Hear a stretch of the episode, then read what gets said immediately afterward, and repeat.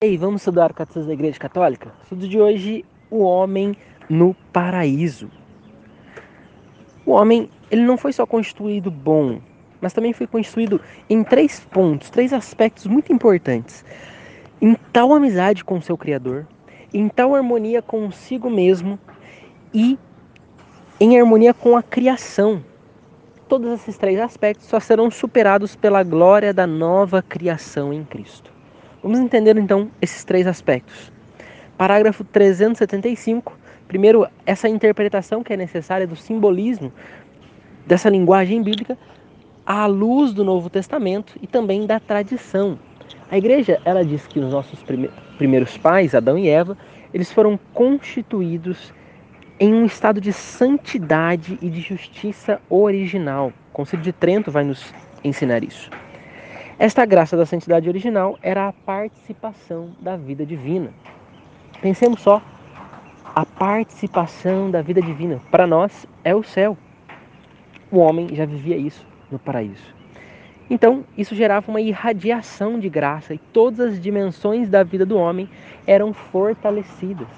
Nós podemos pensar hoje, se nós crescemos em uma determinada virtude, as demais vão crescer o primeiro homem, os primeiros pais, nossos primeiros pais já cresciam de forma total por estar participando da vida divina. Enquanto permanecesse na intimidade divina, o homem não deveria nem morrer. Gênesis 2, no versículo 17.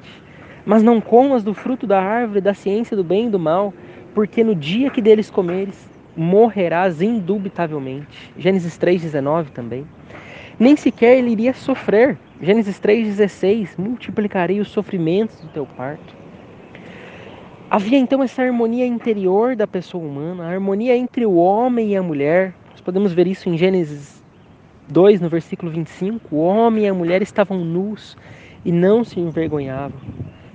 Havia então essa harmonia do primeiro casal também com toda a criação, que constituía um estado denominado justiça original, essa tríplice harmonia entre Deus, consigo mesmo e com a criação. O domínio do mundo que Deus desde o princípio havia otorgado ao homem realizava-se antes de tudo no próprio homem, com o domínio de si mesmo. Vamos entender esse domínio. Ele estava intacto, ordenado, porque ele estava livre, livre da tríplice concupiscência.